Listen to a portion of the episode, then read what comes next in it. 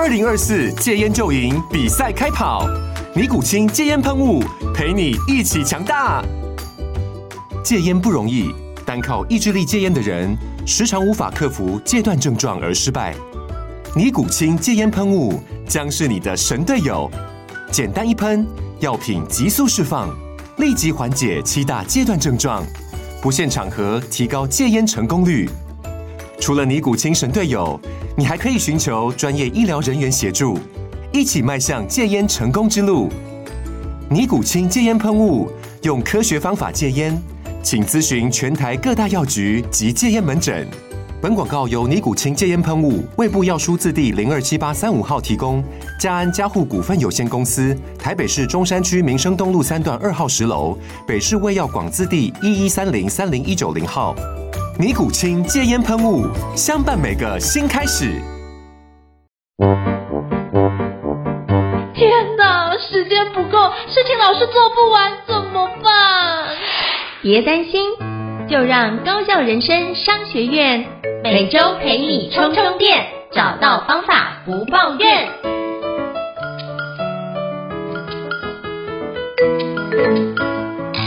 Hello，伊思老师，请问一下，我们今天要聊什么样的主题呢？今天呢，我们想跟大家聊一个在生产链流程当中，我觉得可能是很关键的第一步，就是我们平常用什么样的工具，用什么样的技巧来收集那些杂乱的资讯。那刚好前一个两人对谈的单元，我们跟应成老师一起聊了清空收件夹的这个方法，而且我们还延伸到了可能可以是清空我们的即时通，清空我们的大脑，清空我们。想要获取的资讯，可是，在这样的过程当中，其实就是清空之后，有些东西我们必须把它放在一些正确的位置。那这时候我们就会需要一个有效的收集的工具，来帮我们把这些资讯有效的收集起来。所以今天我们想跟大家一起来聊聊看，我跟应成老师平常会用什么样的收集资讯的工具。那当然更重要的是，背后我们会用一个什么样的收集资讯的逻辑，去建构一个有效的。收集的工作流程。那我自己先抛砖引玉一下，我其实呢很想要再推广一下一个已经有点古代的这个技术，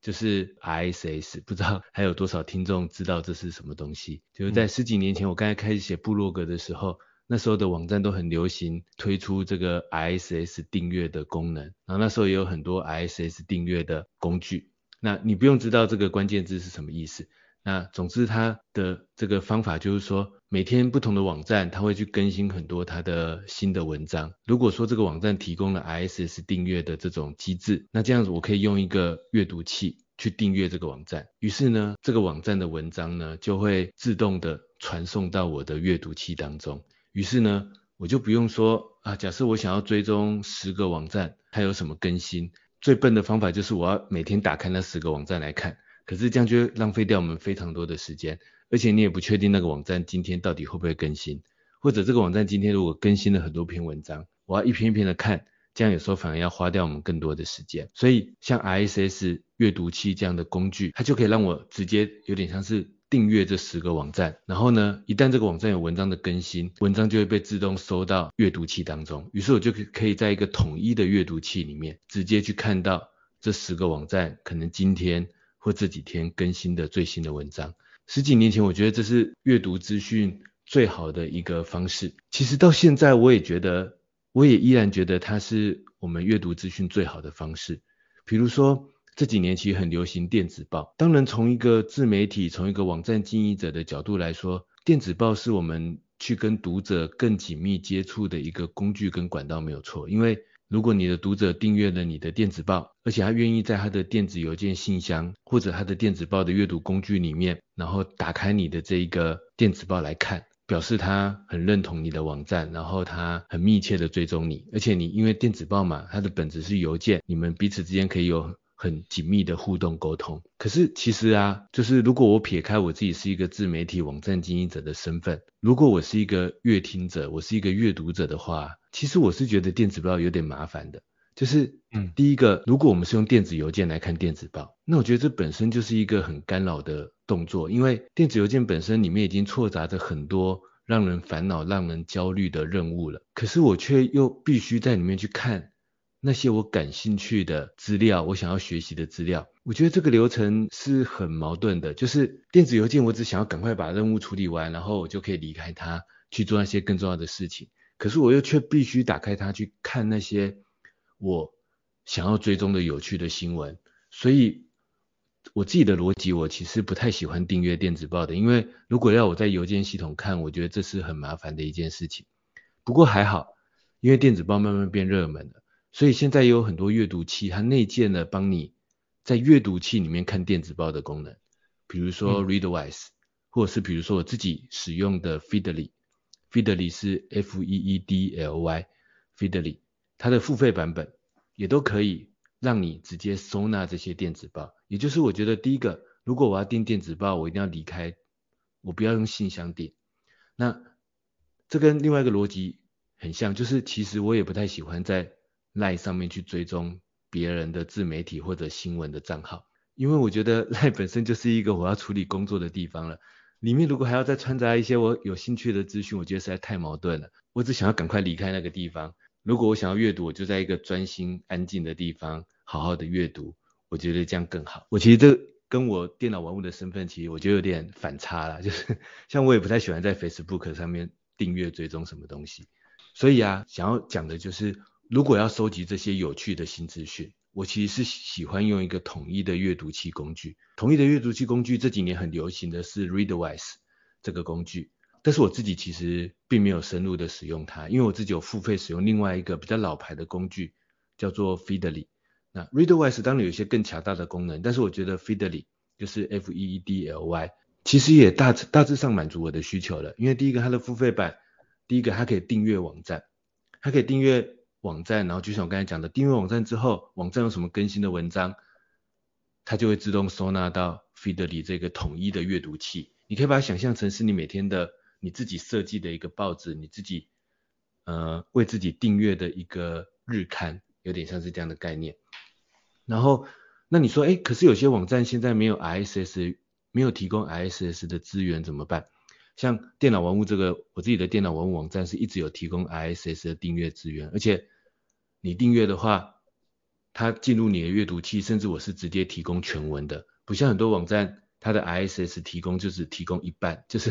只有开头。像这种网站，我也觉得有时候也觉得很尴尬，就是你既然要让我订阅你，但是你却只给我开头，那那这样我我就我读起来是很麻烦啦，我还是要点开很多网站去看。不过当然啦，从网站经营者的角度来讲，我可以理解的，因为我自己也是网站经营者，大家都希望你点进去他的网站去看嘛。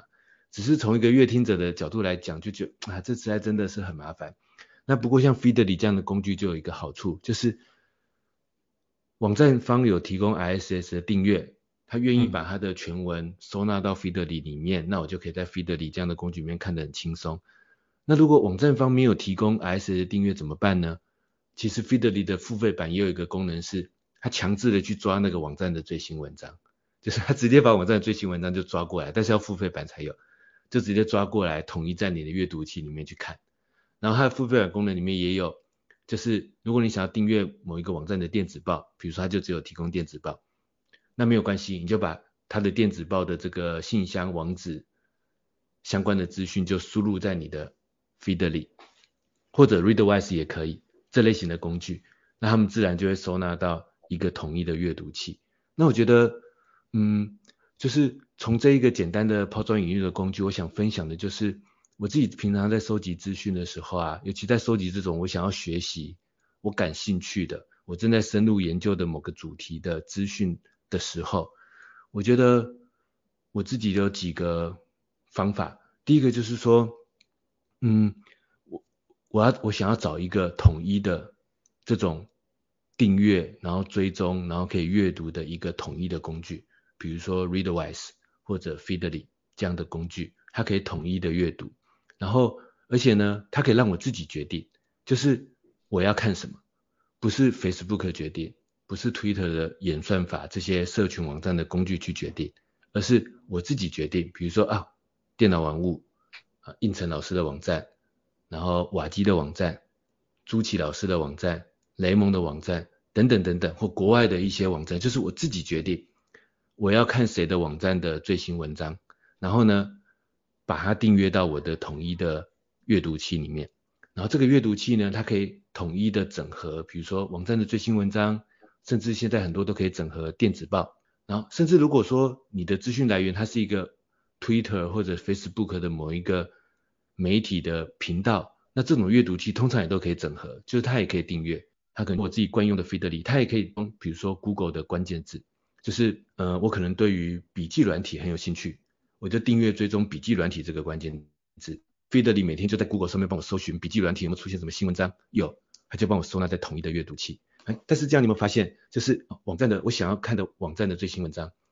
然后电子报的最新电子报，然后可能呃乱枪打鸟，哎不能说乱枪打鸟，就是网络上的我感兴趣的某个要研究的主题的关键字的最新文章，但是它可能不在我前面订阅的电子报跟网站的范围，但是最新出现的，但是现在统一出现在我的一个统一的阅读器当中，那我觉得这对我来讲是一个最舒适的。收集资讯的方法，它可以让我统一的去快速的处理它、阅读它，然后呢，它也可以跟我的电子邮件、即时通、社群这些，我觉得其实现在比较，它比较像是工作，那比较不像是我可以很舒适的在上面享受学习资讯、吸收资讯、处理资讯的这个平台。所以我自己想要抛砖引玉的，就推荐大家说，诶，如果你真的觉得你有很多想学的东西，很多想收集的资讯，你应该找一个。像是 Readwise 或 Feedly 这样，然后付费版我觉得很值得，也很值得的这种统一收集资讯的工具。那不知道应成老师有没有什么样的收集资讯的方法、工具或技巧可以跟大家分享呢？好，我觉得刚刚伊慈老师提到的，基本上应该是说你就是收集到很多看到电子报相关资讯，用 RSS 或用 Feedly 的部分去做。我觉得我比较多的收集资讯来源会是纸本的书籍或杂志。我就会做一件事，就是比如说我看到不错的内容，那我就会先把那个什么，用手机先把那个内容先拍起来，然后先做个储存，然后定期就会来做什么，就是。我就有一个软体，就是可以去读取里面的文字，然后就是透过这样的方式把里面的文字给摘要出来，那我就可以做相关的一个重点的整理。那我觉得基本上我会把这样的多做这样一个步骤，等于是用照片来辨识我学的需要的素材。因为比如说我可能每天需要浏览的书的量是比较大的，比如说如果是一整年的话，包含杂志加上实体的书籍，那加上比如说一些网页的。像实体书籍或者是杂志，那我基本上一年大概会有，如果包含像比如说商周啊、经理人杂志那一加一加，大概一年可能会有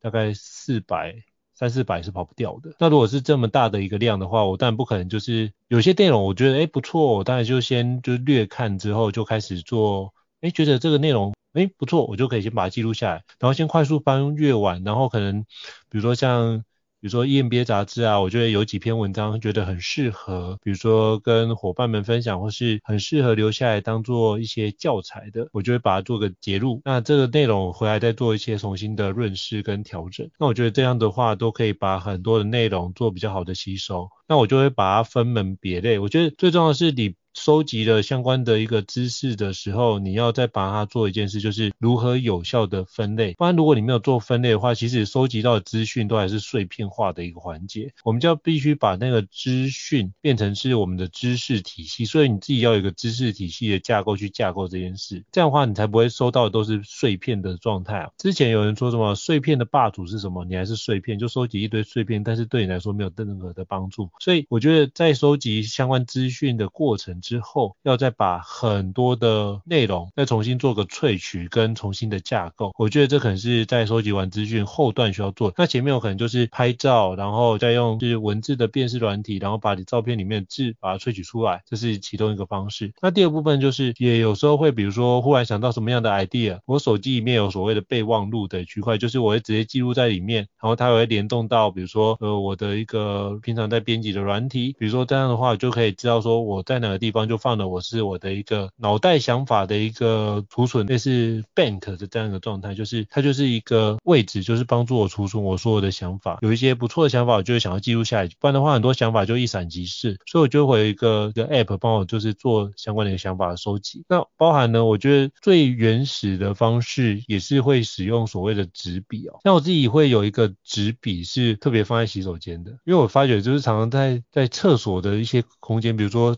突然在比如说冲澡的时候、淋浴的时候，有时候你会有一个就是所谓的 Eureka moment，就是忽然有那个什么，有一些灵感，就是灵光爆破产生的话，那我就可以在旁边用那个什么，就是可以，它就是那个纸跟笔都防水的，所以我写下来也不会晕开。那我就用那个部分做一点简单的记录，不然总不能就是洗到一半的话，全这种泡泡冲出来，那也不太对。可是当你洗好的时候，灵感又不见，所以我觉得那很多时候就必须当下做个记录。我觉得就会放一个就是防水的纸跟笔，帮你做个记录，然后等一下用那个关键字帮你做相关的一个调整跟展开。我觉得这倒是一个不错的方式哦，也提供给各位伙伴做个参考。那再如果是电脑上面的一个区块，那我觉得像 email 的收件夹，我觉得这包含我们之前有提到，就清空收件夹或者怎么储存储存资讯，我觉得那都是其中一个来源。那我觉得像刚刚伊瑟老师提到的那个所谓 RSS，我自己也会订阅很多的相关的一个频道媒，我觉得这也是一种方式。那我觉得就可以依照刚刚伊老师所提到的方法来做相关的内容的转换。那我觉得还有另外一个部分是，呃，我之前会订阅类似 Google，它会比如说用下关键字的时候，它会跟你讲它的每日的什么关键字的即时资讯。或者即时的新闻，我也会收集那样的一个关键字。那我大概我会发觉关键字不要下太多个，因为如果你真的关心太多的事情的话，其实你会发觉你一天来的讯息可能会是甚至上百则的新闻讯息都有。可是很多的新闻讯息对你来说并没有任何的意义，所以你还是要整理。所以我后来发觉，就是你下的关键字的好坏，决定于你在看待这件事情的一个。内容到底有多少的杂讯会出现？所以如果你下的越精准，基本上你杂讯基本上越少。那我觉得，如果你真的非常在意一件事情的话，那我觉得我们的注意力也不要做一个分散，我们可以稍微聚焦在你。非常在意的两件事或三件事情上面，其实基本上你的注意力大概已经到了极限状，所以不要就是觉得哇这个东西很好，那个东西很好，这个东西很棒，所以我把我的注意力就分散掉。其实那时候注意力分散掉，你就发觉每件事都做不好，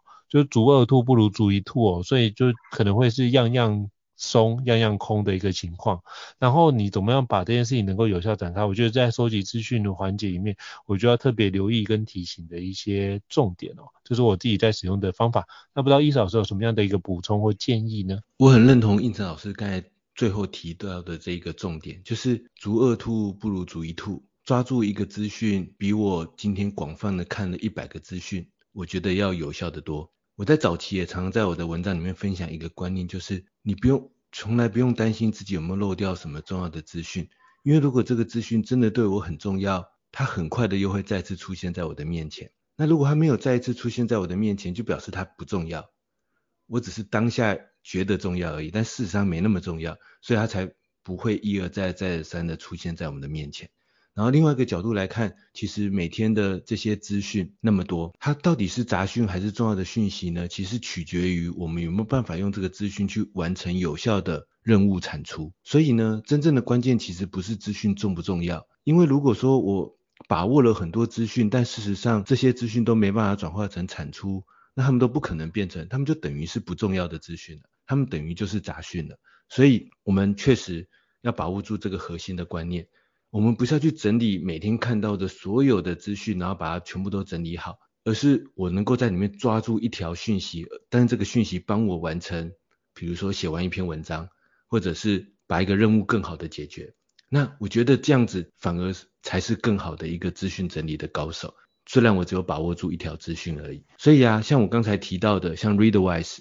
Feedly 这种 RSS，然后网站的新文章、电子报。包含胤丞老师刚才讲的 Google 的网络搜寻关键字，它都可以统一订阅。那这时候有些人一定会想，哎，那伊瑟你每天是不是都有上百个新讯息呢？其实不止上百个，数百个新讯息会出现在这样子的工具当中。那这时候很多人就说，嗯，那你是不是要花很多时间，常常去重新整理你的来源啊，然后花很多时间去整理？阅读这些杂乱的资讯呢，其实也没有。为什么呢？我觉得这其实不是整理的方法的问题，而是一个心态转换的问题。就是关键是我只要能够从里面找到一两条对我的真正的任务有帮助的资讯，其实就够了。我并不是要去整理那些一大堆的网络资讯啊，因为我又不是一个这个网络资料库或者是网络的新闻媒体，所以那我不需要这样子做啊。我只需要从这数百个资讯里面看有什么方法帮我快速的抓出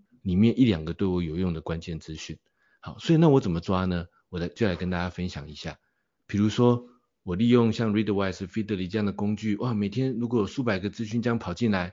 我会怎么做呢？就是我通常会这样子做，我会给自己每天设定一个可能最多三十分钟的专门阅读这个阅读器里面的内容的时间。你说三十分钟怎么够读完数百条？这当然读不完啊！所以我只需要，我是要在这三十分钟里面，在这里面抓出起码一两个对我来讲有能够有效开始推进新任务，能够有效的纳入我现在正在研究学习的主题当中的内容就可以了。那其他我就把它全部封存，全部当做已读，明天重新再来。那你说这样会不会漏掉一些资讯呢？呃，也会。可是问题是，就像我刚才讲的。如果这个资讯对我很重要，它一两天之内一定会再出现的，所以我就第二天再把它抓住就好啊。第二天抓不住，我就第三天再把它抓住就好。但关键就是，如果我今天有抓住一两条有效的资讯，然后对我的任务产出有帮助，那就可以了。所以我的抓的方法很简单。当我在看这样子的进来的讯息的时候，我就是先快速浏览一下标题，然后看看这个标题里面有没有我真的觉得。诶，好像对我现在正在处理的任务很有帮助的，我就点进去，快速的确认一下它的开头的几段，看看是不是真的我需要的。真的是我需要的时候，我可能就把它存进我的。那我现在是用继续用很老派的 Evernote，我就把它存进我的 Evernote 里面，准备去处理它，把它转化成我的任务，把它转化成我的可能即将写完的一篇文章。那但是如果我看了一下，觉得嗯好像不需要的，那我我也就会放下它。我就继续去看，继续去检核一下其他有没有我需要的这些关键的资讯。那尤其现在有 AI 工具，又可以加快我这个时间了。就是有时候我诶一下子看到这篇文章很长，我不确定能不能到底我值不值得继续看下去，我就让 AI 帮我快速先摘要一下。然后如果确认说嗯这个大方向好像我可以进一步研究，那这一篇可能就会变成我今天要抓出来好好阅读的资讯。所以每天大概也就在数百篇资讯里面，可能最多就抓出十篇文章，但通常就抓出四五篇文章，我会深入阅读，但是这个深入阅读会转化成我真正的产出。所以呢，刚才应成老师也有分享，其实一方面是收集资讯，那另外一方面其实是转化资讯的那个动作，其实在收集资讯的过程也是非常重要的。胤丞老师刚才有提到在书籍阅读上面的例子。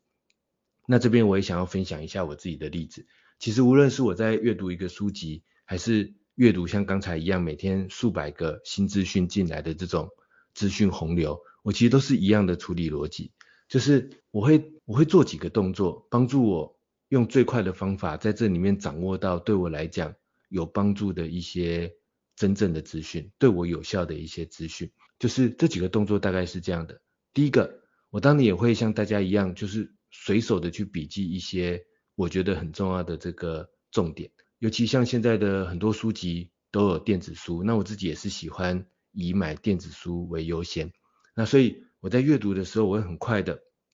在上面去做一些，比如说重点的注记。不过啊，我早期是很在意这样的重点注记的，就是我会想要把这本书整理成一一一一则很漂亮的笔记，然后这本漂亮的笔记里面会有很多这本书里面。我可能画了荧光笔，然后被我摘要出来的这个关键的重点。像我以前读这本书的时候，我就像应成老师一样，我就会把我，比如说这本书某几页有一些金句，或者是某几页有一些很棒的论述，我就会拿着我的 Evernote 在上面一直扫描、扫描、扫描、扫描，把这几页全部都拍下来。我曾经一本书拍了五六十页都有，就是一直拍拍拍，就全部拍在一则笔记里面。那反正它的容量没有很大嘛，就是它扫描之后的。那个图片的体积没有很大，所以放在一则笔记里面没有问题。那后来有电子书就更方便啦，电子书你就在上面画荧光笔，那最后就把你的重点全部绘出，那就可以复制在你的笔记了。呃，大多数的电子书平台就都有这个功能，Google Play 啊、Kobo 啊、这个 ream 啊都有这样的功能。你画完重点，那这本书的所有重点都可以绘出了。我以前很在意，会很在意我的重点要画得很好，然后。把这个这本书的重点都这个抓出来，可是后来我发现，哎，可是我又不是在写论文，就换个角度来讲，这是需求的不同。就是如果你的需求是写论文，你可能也真的要这样子做。但后来我想一想，我又不是在写论文，我干嘛把它的 重点整理得这么详细呢？我我干嘛呢？我为什么要这样子做呢？所以后来我更在意一个点，就是无论我在读每天的，比如说那种一篇一篇的新的资讯、即时资讯的文章，或者我在读一本纸本书或电子书的时候，我更在意除了随手笔记之外，而且应该说，我开始比较不在意随手笔记了。我就是真的觉得很好的，真的觉得，嗯，这个句子我以后要引用的，我再稍微随手把它笔记下来。但我更在意第二个步骤，就是去跟我的任务做一个连接。就是我开始在这种阅读、学习、收集资讯的过程之中，不断去想一个问题：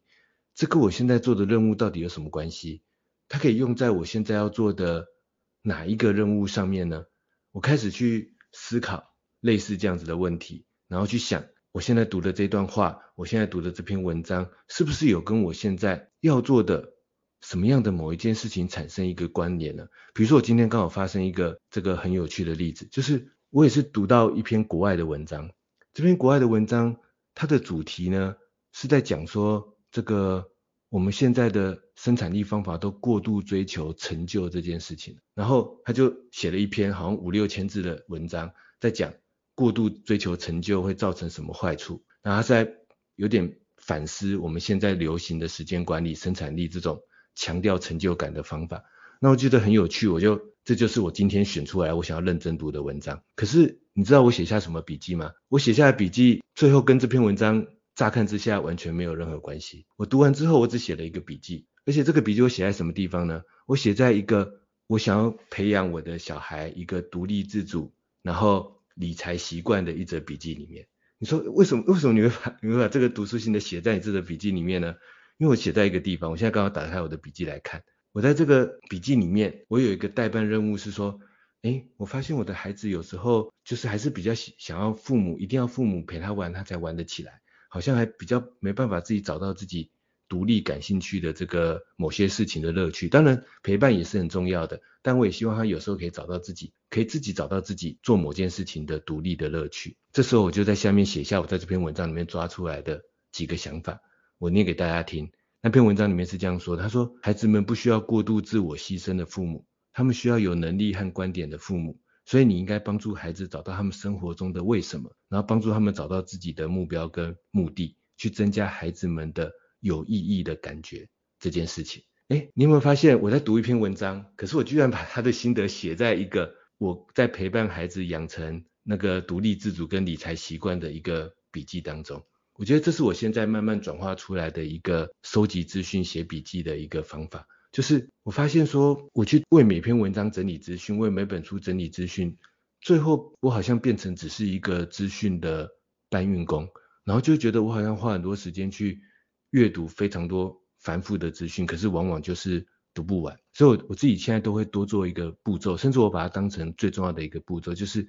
去跟我的任务做连接。它到底跟我的任务之间有什么样的连接呢？然后如果有连接，我才把它记下来，而且甚至是记到那一个任务的笔记，那个任务的待办清单当中。可是，一旦你跟你的任务有连接的时候，我觉得一些独特的想法，一些新的属于自己的想法。可能就会出现，比如说刚才我念出来那段话，其实是它可能也不是那篇文章的原文，因为我忘记了，因为那是我转化出来的一段话。我可能看那篇文章，那篇文章可能它原文是在讲一些过度追求成就感的时间管理技巧可能造成的问题，但是我就把它转化成我跟我的孩子陪伴相处之间的某些新的想法，把它转化进来，变成我的想法，然后把它写进我的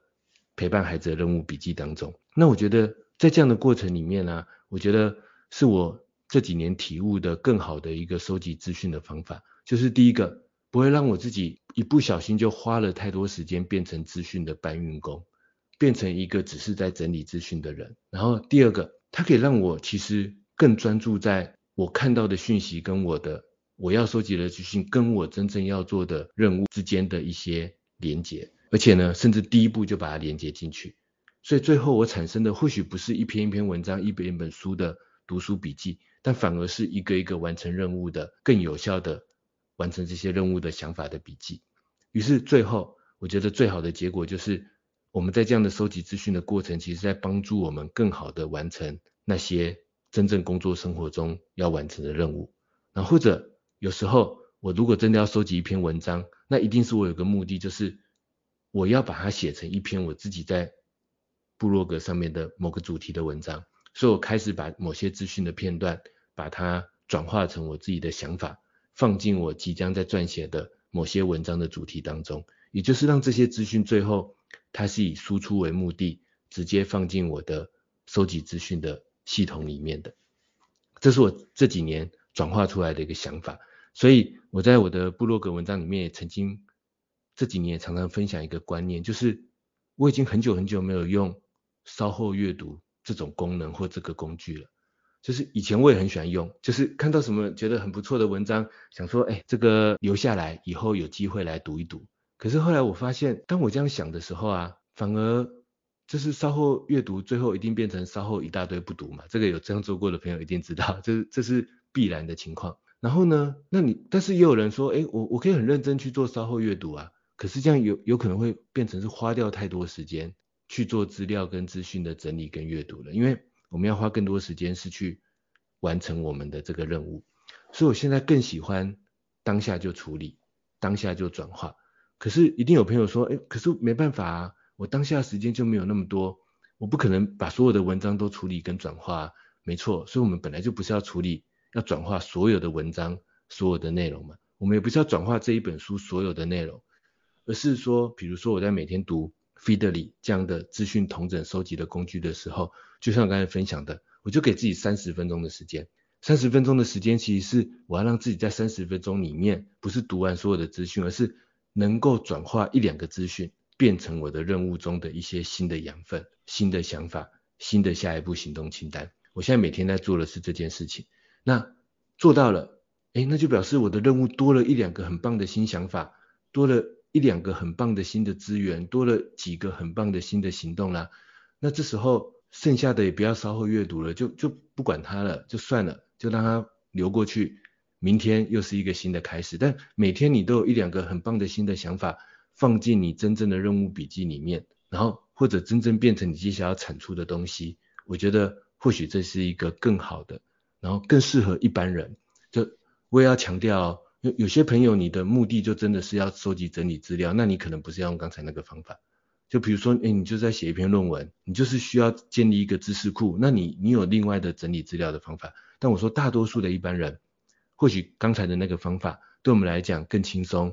但是可能是一个更健康，然后更有效的收集资讯的一个工具跟逻辑。那不知道应成老师有没有什么想法？我觉得这个区块应该是说，你用这个工具跟逻辑，还是要回归一件事，就是你要一致化，就是你不能昨天哎、就是用的一个方法，就今天看到一个新的模式，就全部都用新的模式，然后明天又看到一个更新的方式的工具，你就再找一个新的方式。所以我觉得你一定会有一个东西是不变的。就像呃，我觉得之前我看过，就是有前辈跟我分享过，就是所谓那个攀岩，就是所谓叫做三点不动一点动。我觉得如果你要做一个新的调整的话，一定要做一件事，就是先确认哪些东西是不会变的，然后去做一些部分的尝试跟调整。那然后如果等这件事确认调整，你觉得这样做不错，然后再慢慢去转换过去，不然的话会形成就是我、哦、有一个新的工具就开始疯狂的去用新的工具，但是呃，你可能对这工具。我做到一定程度学习好，然后又有新的工具产生，然后你就转换过去。那你可能花最多时间不是在收集资讯，是在了解新的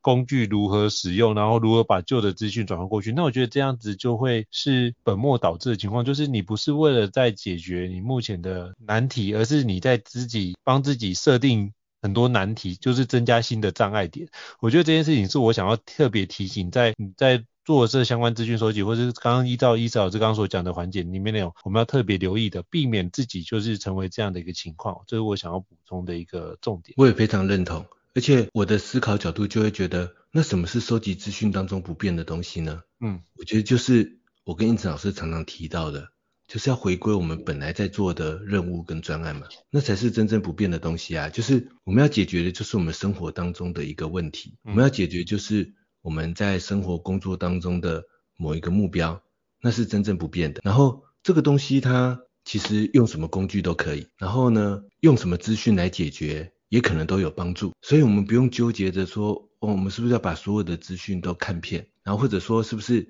要有更厉害的工具，我的资讯收集会变得更好。我觉得其实大多数时候往往不是这样的。你的稍后阅读，然后读不完，不是因为你的工具不好，是因为背后可能，比如说我们的心态还没有调整过来，或者是我们没有从归因到我们的任务，归因到我们要解决的专案问题的角度去看待我们的资讯，所以我们的稍后阅读才会永远读不完，并不是我们没有一个更厉害的稍后阅读工具来帮我把稍后阅读的工具读完。所以呢，我也非常认同应成老师这样子的想法。不过有时候工具确实也是可以有一个辅助，就像我刚才提到的，呃，或许 AI 可以帮我快速的摘要某些我真的想要赶快抓出重点的某些文章，这个倒是。有可能可以加入成为一些有效的辅助，或者像刚才应成老师提到一些，比如说在不方便的时候要快速收集一些零散的想法，像我自己现在常常会利用 AI 的功能，我自己喜欢用的是，比如说就是现在 ChatGPT 的手机 App，因为它不是可以语音嘛，然后就直接转成文字嘛，我就会我自己甚至在 ChatGPT 上我设计了一个频道，这个频道叫做语音转文字，然后一开始我就给给这个频道一个指令说，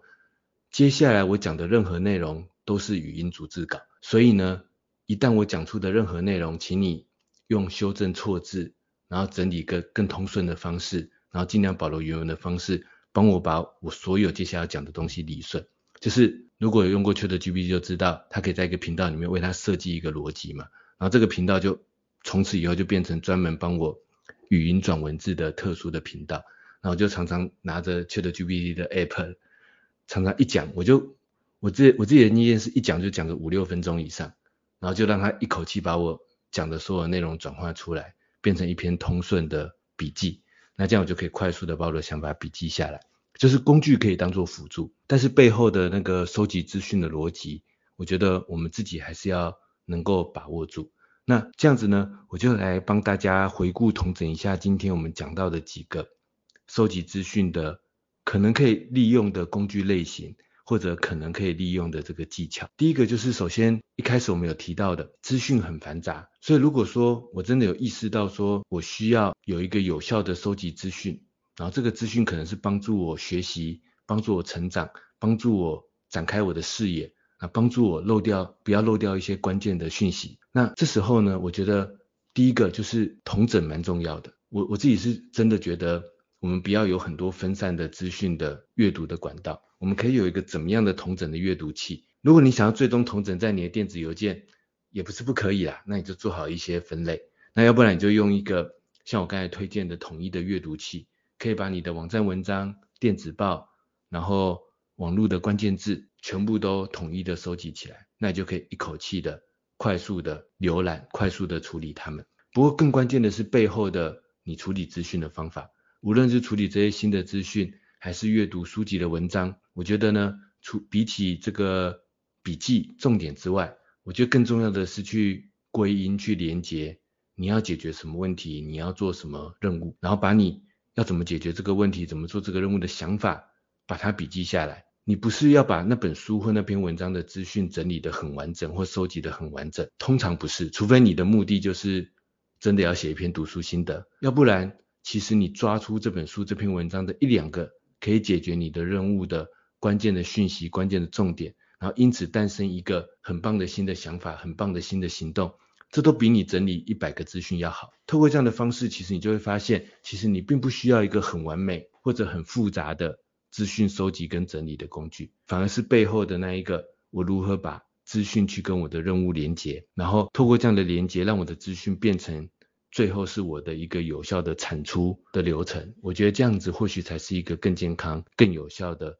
收集资讯的技巧跟方法，这是我的一个统整跟补充。不知道应成老师有没有什么想要补充的地方？好，我觉得刚刚伊嫂老师就是补充的资料其实很完整，那所以大家可以就是把伊嫂老师刚刚讲的内容多听几遍，其实大概就是万变不离其宗啊。你就把那个原则掌握好，其实很多时候你就是逐渐的透过实践的方式做微调，其实都可以找得到很好的一个成果。所以今天这一集呢，我觉得就非常感谢伊嫂老师精彩的分享。我觉得这一集我也有很多的收获。那如果各位听众觉得高效人商学院不错的话，也欢迎在在 Apple Podcast 平台上面的五星按赞哦，你的支持对我们来说也是一个很大的鼓励。但如果想要了解相关的一个议题，或者是相关的书籍的话，或者是什么样的主题，都欢迎就是 email 或讯息让我们知道，我们陆续安排相关的一个时间来跟各位听众来做更多的一个分享。再次感谢医师老师，谢谢，那我们下次见，拜拜。大家下次再见，拜拜。